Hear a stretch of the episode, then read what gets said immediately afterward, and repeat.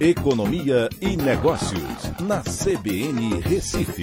Oferecimento Cicred Recife e Seguros Unimed. Soluções em seguros e previdência complementar. Olá, amigos, tudo bem? No podcast de hoje eu vou falar sobre o dólar que está a cinco reais novamente. E aí, é hora de comprar? Pois é, a semana teve início com o dólar abaixo dos cinco reais devido a fatores externos, como o preço das commodities, mas também por conta do aumento dos juros no Brasil. Esse patamar vai se manter em 2022? Pois é, entenda o que pode influenciar. O real está fortalecendo perante o dólar em 2022. O real já se valorizou 10,7% até a sexta-feira da semana passada e nessa segunda caiu abaixo de 5, de cinco reais. Dentre as 25 principais economias do mundo, o real é o mais valorizado no ano, apesar do dólar estar em queda em outras 10 economias. O forte reajuste do preço das commodities no início do ano, reforçado com a invasão russa à Ucrânia, ajudam as ações brasileiras, que têm recebido um volume significativo de investidores internacionais, mais de 50 bilhões de dólares, principalmente em empresas exportadoras de commodities.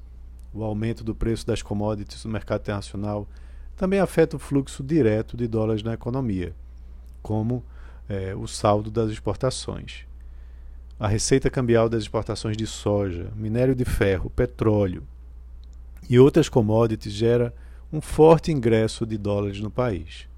E o aumento da taxa de juros na economia brasileira, que aconteceu semana passada para 11,75% ao ano, deixa o Brasil com a segunda maior taxa de juros reais do mundo, atrás da Rússia.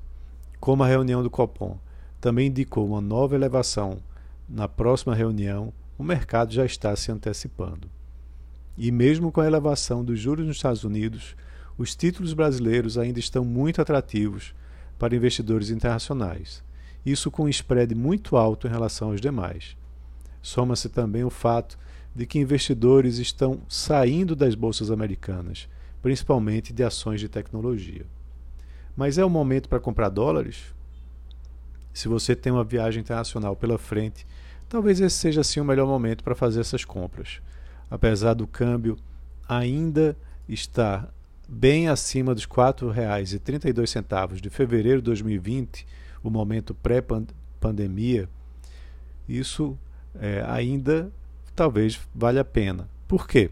Porque o cenário deve mudar consideravelmente a partir do segundo semestre, quando as eleições se tornarem protagonistas nas discussões político-econômicas aqui no Brasil.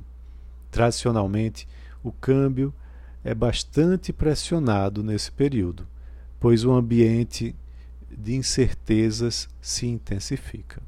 Então é isso, um abraço a todos e até a próxima.